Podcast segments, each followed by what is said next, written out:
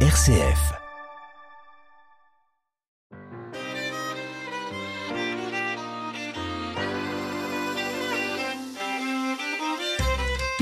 Ou relire l'épître aux Hébreux est une exigence majeure pour comprendre et honorer les liens intimes et fondamentaux qui unissent le peuple d'Israël et l'Église du Christ.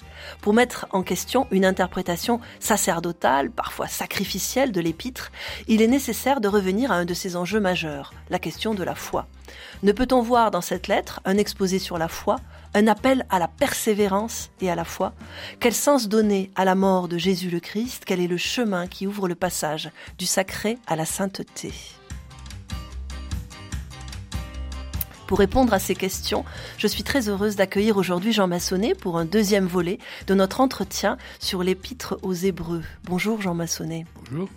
Alors, vous êtes bibliste, vous êtes prêtre, vous avez enseigné à l'Université catholique de Lyon euh, pour le Centre chrétien pour l'étude du judaïsme et vous êtes l'auteur d'un ouvrage de commentaires de l'Épître aux Hébreux publié aux éditions du CERF en 2016.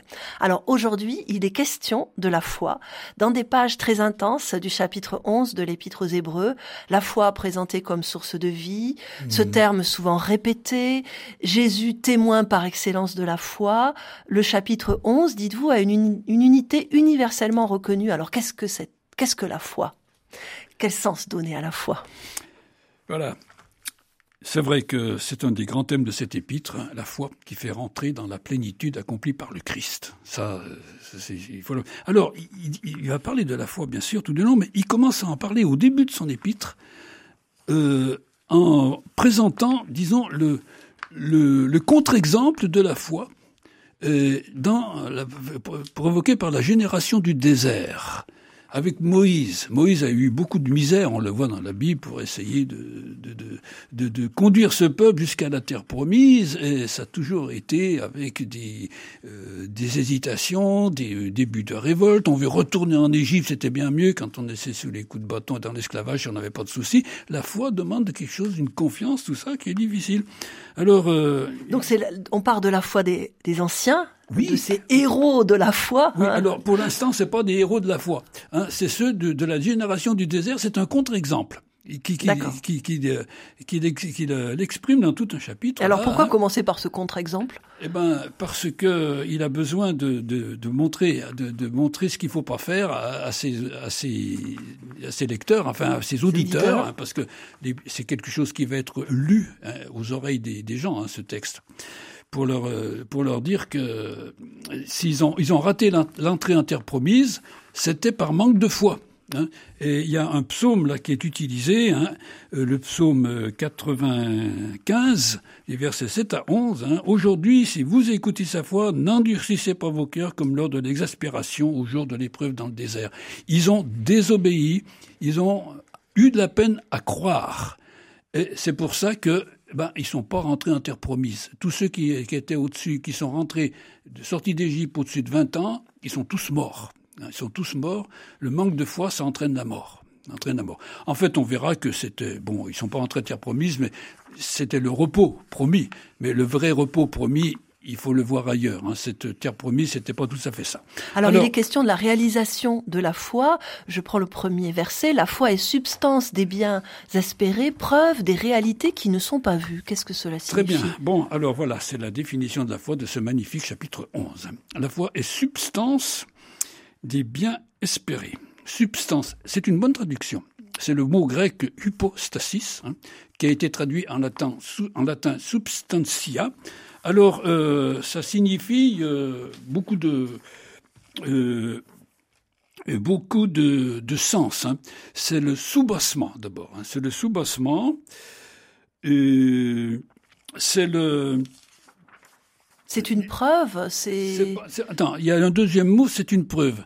Mais c'est le, c'est le soubassement et ça, disons, le sens défini, philosophique au temps du Nouveau Testament, c'était euh, le, c'est la réalité. Voilà. La réalité. Euh, Une réalité essentielle. La réalité, oui, oui, essentielle, la réalité des choses, l'essence même de l'être, de, de, de l'être. Voilà. Et la foi, donc, vous met dans le réel, dans le réel des biens qu'on espère.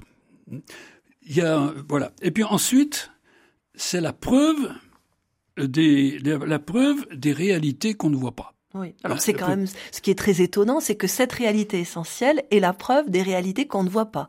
Ce qui euh, va peut-être contre le sens commun. la foi vous met dans les exemples vont venir après. Hein, la foi vous met dans le dans dans la réalité de ce que vous espérez. Hein. Ce qu'on espère, c'est pour le futur quand on espère. Eh bien, c'est réel, c'est présent, c'est là. Hein.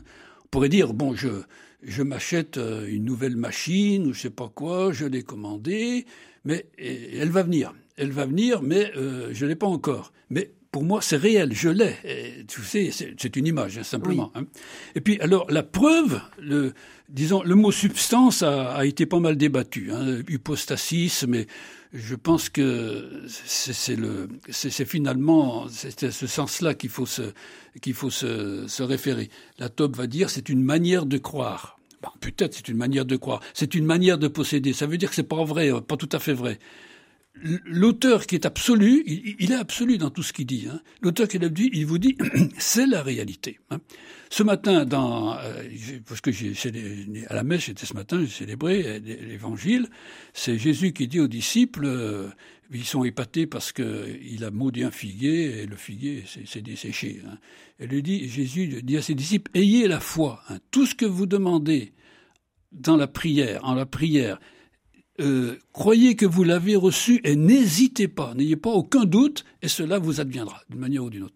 C'est un peu la même image. Hein. Donc c'est à la fois ça et la preuve également de, de ce qu'on voit pas. Alors il va y avoir un bon nombre d'exemples là qui vont être donnés. Alors les premiers exemples, c'est dans la préhistoire mythique de la Bible. Hein. Vous avez des personnages comme Abel, hein, c'est fils d'Adam, hein, donc euh, c'est vraiment à l'origine, bon, qui a eu la foi. Et puis ensuite euh, un certain Énor qui a plu à Dieu il a plu à Dieu et, il a été enlevé tout de suite. Il a été enlevé. C'est bon, c'est un, une sorte de mythe de la Bible, hein, de ses ancêtres inconnus, euh, voilà. Mais il, utilise ça. Et puis ensuite Noé, hein. Noé qui a cru aussi lui. Hein, quand, Dieu a annoncé qu'il y aura, un déluge, il a pris au sérieux. Il, le savait, il le voyait déjà. Tandis que les gens de la tradition se moquaient de lui. Qu'est-ce que tu fais? Tu coupes des arbres pourquoi Etc. Il a cru. Et cette, cette, foi lui a permis aussi de, de tenir, de résister, d'endurer. Absolument, ben c'est ce que oui, oui, c'est c'est c'est ce qu'on va voir, bien sûr. Euh, ça, lui, ça lui a permis de, de, tenir. Et sans la foi, on ne peut pas plaire à Dieu aussi. Ça faut bien se le dire aussi. Hein. Sans cette foi, mais qui, est forte, hein, qui, est, qui, est, profonde, qui est, qui est, qui est réelle, enfin, hein, on ne peut pas plaire à Dieu. Alors, euh, on va peut-être parfois dire, euh, disons, ah ben oui, c'est facile, hein, facile de croire, tu crois, puis ça va tout seul, ben c'est bon. On va voir que après tous ces exemples, c'est pas tout à fait ça. Hein, c'est pas tout à fait ça. Voilà. Alors, euh, donc, donc, on, passe ensuite disons, il va appeler ça à la, fin de son, à la fin du passage du chapitre 11, il va parler d'une nuée de témoins. Et là, à partir d'Abraham, si vous voulez, c'est toute la vie d'Israël. C'est pas simplement les quelques-uns indisciplinés du désert qui n'ont pas réussi à rentrer en terre promise parce qu'ils râlaient toujours.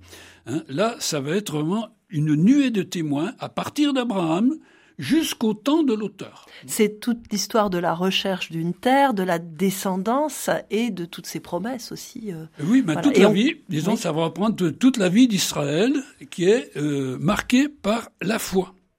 Les ancêtres, hein, tous ceux qui ont, qui ont précédé, qui vont être donnés en exemple. Voilà. Alors, on commence d'abord par Abraham, hein, la foi d'Abraham, bien sûr, hein, qui, euh, qui.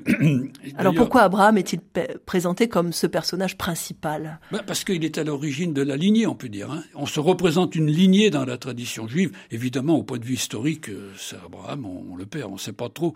N'empêche que on a la réflexion de la réflexion des, sages de la Bible, hein, des, des, maîtres qui réfléchissent, on réfléchit sur son origine, et on voit dans son origine déjà l'exemple même de la foi parfaite dans l'ancêtre. Ce qui veut dire qu'on a dans Israël même, dans cette tradition, un exemple parfait de la foi sur laquelle on pourra toujours se reposer quand on fait des bêtises, par exemple. Euh, par exemple, on, parlait de Michel Romeau la dernière fois, hein, il a fait sa thèse sur, le, mérite des pères. Hein, le mérite des pères, ça veut dire qu'Israël ne s'appuie pas sur ses mérites, il s'appuie sur ce qu'il y a en lui d'une foi parfaite et totale, Abraham.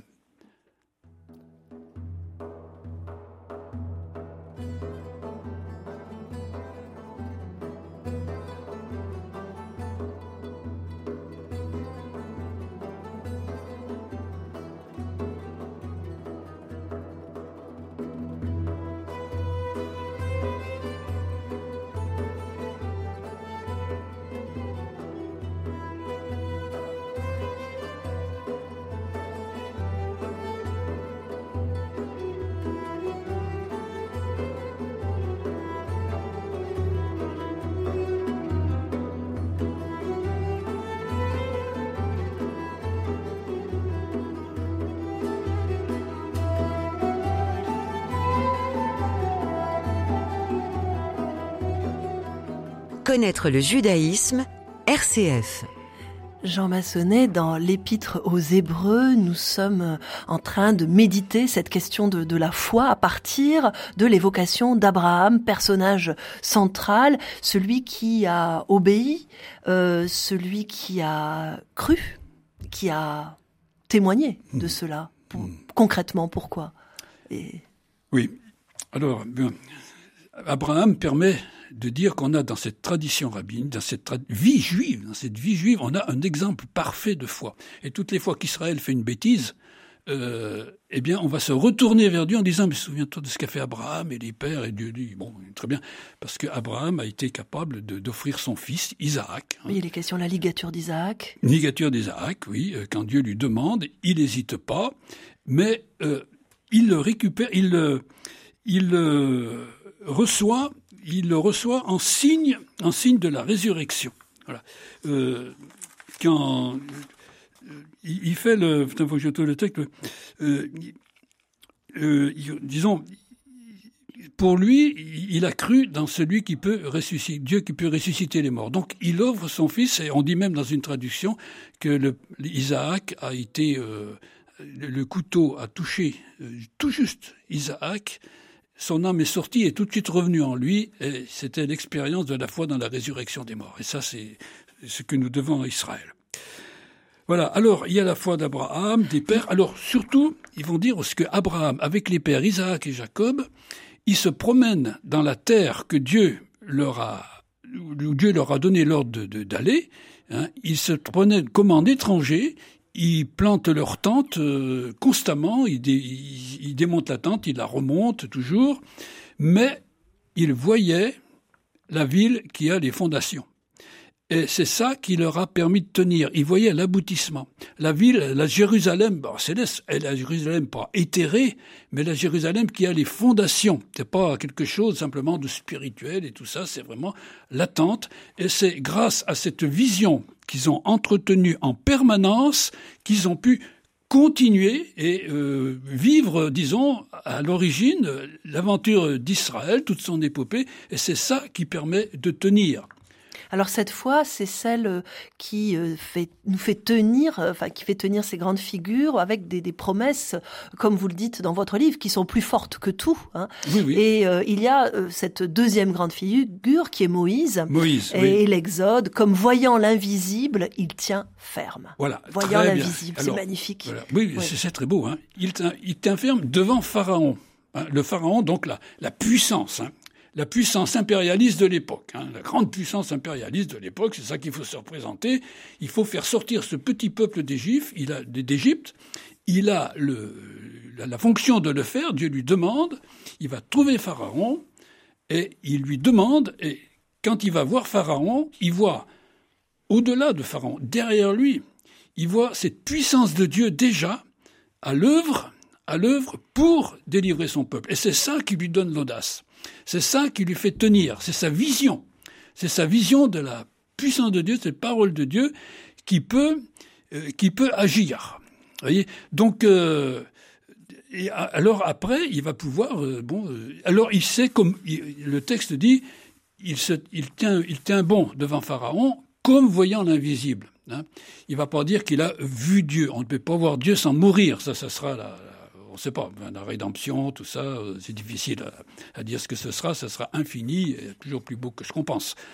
Mais donc il voit, il voit comme voyant l'invisible, mais dans le fond, il a cette vision qui lui permet de tenir jusqu'au bout de tenir jusqu'au bout. Et le, le, texte que nous lisons, nous suivons là, chapitre 11, verset 23-31, est aussi euh, très clair, très explicite sur les différents moments de cette vie de Moïse, de, de sa naissance et même avant, avant sa naissance. Moïse fut caché trois mois par ses parents. Euh, et, et, donc, on comprend déjà le, la raison peut-être de, de, de, de cette de ce comportement de ses bah, parents. Moïse, il, bah, il, il, dépend aussi de la foi de ses parents, on peut dire. Hein.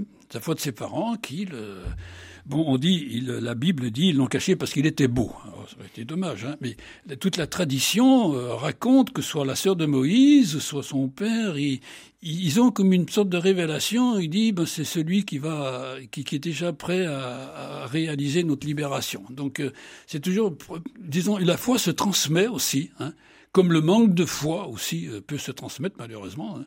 Là, euh, voilà, c'est donc. Euh, Et ensuite Moïse devenu grand, mmh. hein, Moïse qui mmh. renonce, on va dire, au, au statut prestigieux de, de, fils du pharaon et qui va, alors cette répétition, par la foi il quitta l'Égypte. Ah bah oui, alors là, en oui. effet, comme voyant l'invisibilité inferne, par la foi il fit la Pâque, oui, oui, par la foi ils traversèrent la mer Rouge. Oui, oui, oui, oui. ça c'est un, c'est un, un, principe, c'est la, comment on appelle ça, c'est la il y, a, il, y a, il y a, une répétition oui, qui est très, oui, très, oui, très signifiante.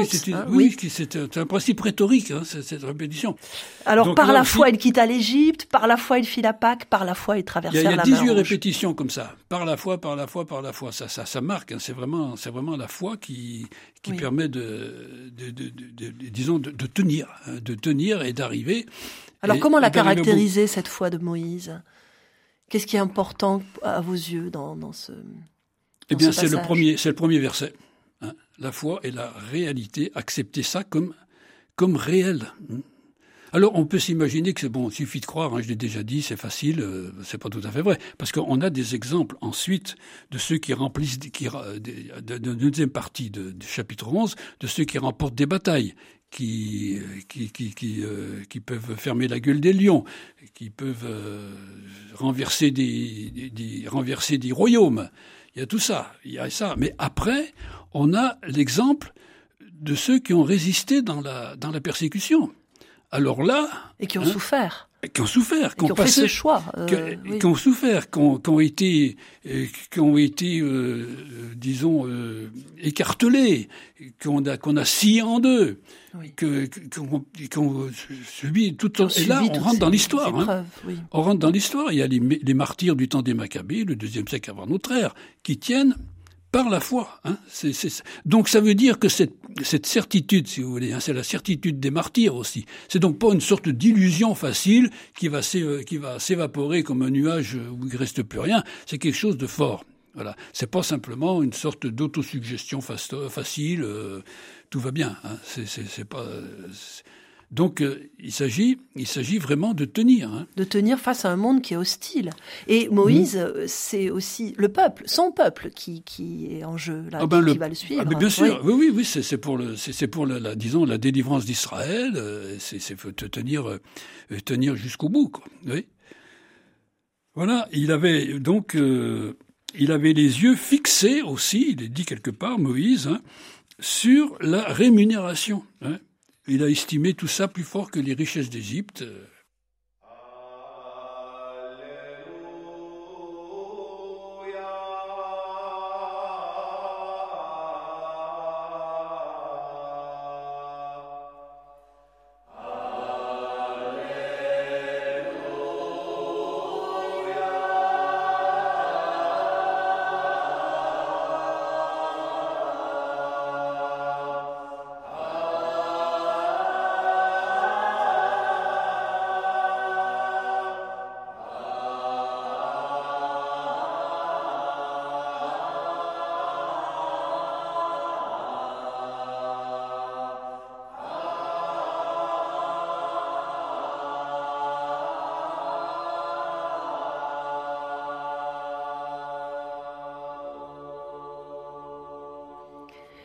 Nous évoquons, Jean Massonnet, ce sens de la foi et ce combat de la foi. Nous sommes dans l'épître aux Hébreux, au chapitre 12. Alors, on se tourne vers la communauté, vers ce qui va s'accomplir, avec un modèle, donc, à viser, euh, Jésus.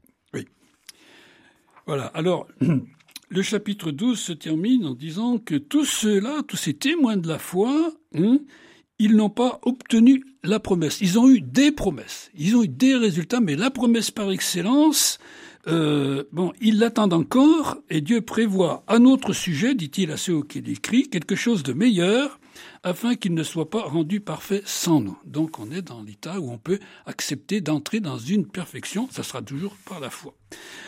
Eh bien, il continue ensuite, il disait, voilà pourquoi nous aussi, ayant une telle nuée de témoins qui nous entourent, nous étant délestés de tout fardeau du péché qui nous empêtre si bien, courons avec endurance la lutte qui nous est proposée. Vous voyez que la foi est une lutte. C'est pas une lutte physique, une lutte euh, au niveau de sa résistance nerveuse, je ne sais pas quoi.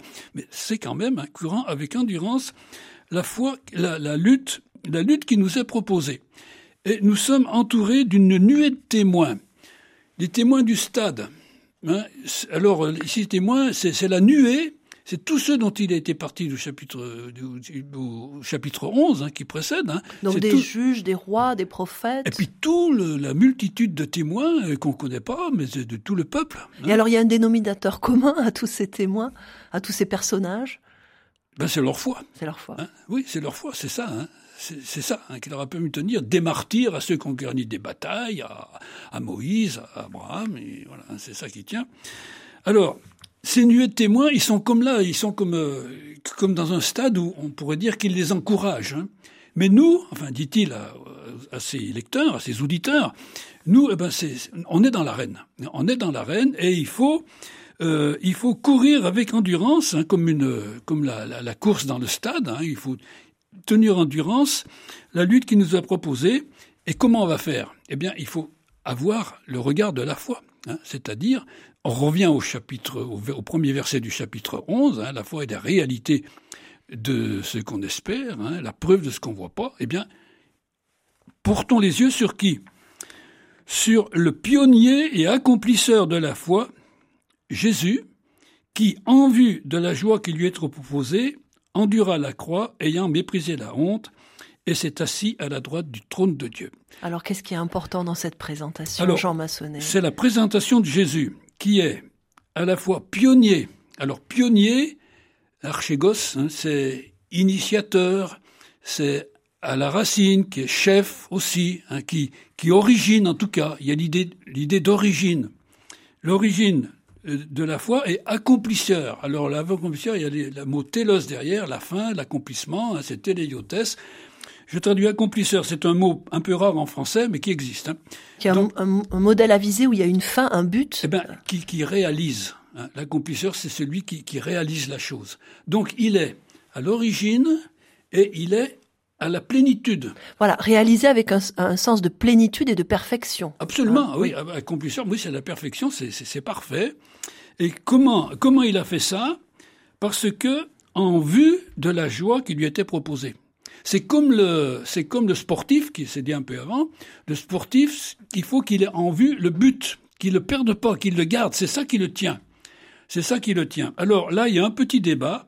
Euh, pour certains, ils vont traduire, parce que le mot peut dire, c'est le mot grec anti, hein, il, peut avoir les deux sens, soit à la place de ou en vue de.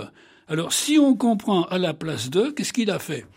Il a il a refusé, disons, cette joie qui lui était proposée, il, a, il a choisi à la place la souffrance. C'est doloriste. C'est doloriste et ça mène à rien, finalement. Mais non, il faut prendre ce sens en vue. Pourquoi? Parce qu'il est celui qui, à l'origine de la foi qu'il accomplit, il l'englobe. Or, qu'est-ce qui est demandé? Qu'est-ce que demandé dans la foi? Ben, C'est justement ça, de ne pas perdre le but, de garder vivant le but, de le tenir. Et lui, ce qui lui a permis de traverser la croix, hein, qui est le qui est l'arbre sinistre qu'on appelle hein, dans le hein, vraiment c'est vraiment le, plus sinistre. Il a traversé cela, il a, il a en vue de en vue de ça, en vue de l'accomplissement. Donc euh, il est, il est pour nous l'accomplissement, la plénitude de la foi. Donc on peut dire, on peut parler d'une foi de Jésus. Là, il y en a qui ne sont pas tous d'accord. Je vois dans l'Épître aux Galates, hein, et ça c'est mon ami Lémonon qui en parle aussi, hein, il est plusieurs fois question de la foi de Jésus. Hein. Et là, on peut dire aussi ben, la foi de Jésus, qui est vraiment le, le, modèle fondamental par excellence. Donc, euh, si vous voulez, Jésus, il est dit dans cet épître, il a pris sur lui la chair et le sang. Il a pris sur lui tout ce que nous sommes. Hein, tout ce que nous sommes au point de vue euh, chair et donc tout ça, sauf, sauf le péché, hein, sauf le péché. Or, euh, disons, s'il ne prend pas pour nous, s'il ne fait pas pour nous cette, c'est la seule chose qui nous est demandée finalement dans cette épître, c'est-à-dire cette démarche de foi, cette attitude de foi, eh ben, il, ne fait pas ce qui nous est demandé. Donc, euh, il, il, participe pas avec, il, ne prend pas tout ce que nous sommes euh, sur lui hein, pour le mener à l'accomplissement en plénitude. Alors cela signifie aussi que tout acte de foi pour euh, nous, chrétiens, tout acte de foi est intégré à cet acte de foi euh, du Christ qui, en vue de la joie qui lui était proposée, endura la croix, dit le texte. Bah oui, oui. voilà, voilà, c'est ça. disons, il, le réalise, il le réalise, et si vous voulez, là, pour nous, la rédemption, c'est d'entrer aussi pour nous-mêmes pas à la place, hein, mais pour nous-mêmes dans cette, euh, dans cette euh, démarche de confiance et de foi qui conduit, pour le Christ, qui le conduit jusqu'au bout, hein, qui le conduit jusqu'au bout, il s'est assis à la droite, à la droite de la grandeur. Donc il est vraiment arrivé au bout, en, arrivé à l'accomplissement euh, définitif de cette, de, cette, de cette démarche. Alors c'est cette, euh, pour reprendre les termes du texte que vous avez abondamment commenté, cette endurance, cette patience euh, de Jésus, mhm. euh, quel sens lui donner de supporter peut-être aussi ces contradictions qui sont les nôtres, pour l'actualiser, trouver du courage aussi. C'est aussi le sens de la foi face à, à cette fatigue, on va dire, qui est le propre de, aussi de, du combat spirituel. C'est peut-être ce, mot de combat spirituel sur lequel nous pourrions terminer. Absolument et d'ailleurs il dit à ses lecteurs qui sont dans des conditions difficiles, hein, ils sont dans des conditions difficiles, euh, qui, ont, connu des persécutions, hein, qui ont connu qu'on leur a, on leur a, on privé de, leurs biens. Il y en a qui ont été en prison. Euh, ça, c'est pas facile. Et ils sont, ils sont fatigués. Euh, enfin, au début de l'épître, hein, l'auteur leur fait ses reproches. Euh, ce que j'ai à vous dire est difficile, surtout que vous êtes devenus paresseux. Hein. donc, allez, il faut se remuer un peu et reprendre, et il va les inviter, non pas à se flageller, mais à la fois. C'est reprendre la confiance et tout son passage, c'est pour montrer que cette, euh, cette action euh, de salut hein, qui nous est proposée, elle est réalisée pleinement. Hein, cette fois, elle est réalisée pleinement. Ce qui était tout le, le désir du culte juif, tout ça s'accomplit pleinement dans sa parole. Et c'est de ce côté-là qu'il faut aller maintenant. Voilà. Merci infiniment, Jean Massonnet, pour cet éclairage euh, et ce commentaire très précis de l'Épître aux Hébreux. Je rappelle votre travail, l'Épître aux Hébreux, donc le livre publié aux éditions du Cerf, et ce que vous préparez actuellement aussi. Euh, je remercie Pascal Gauthier à la réalisation technique.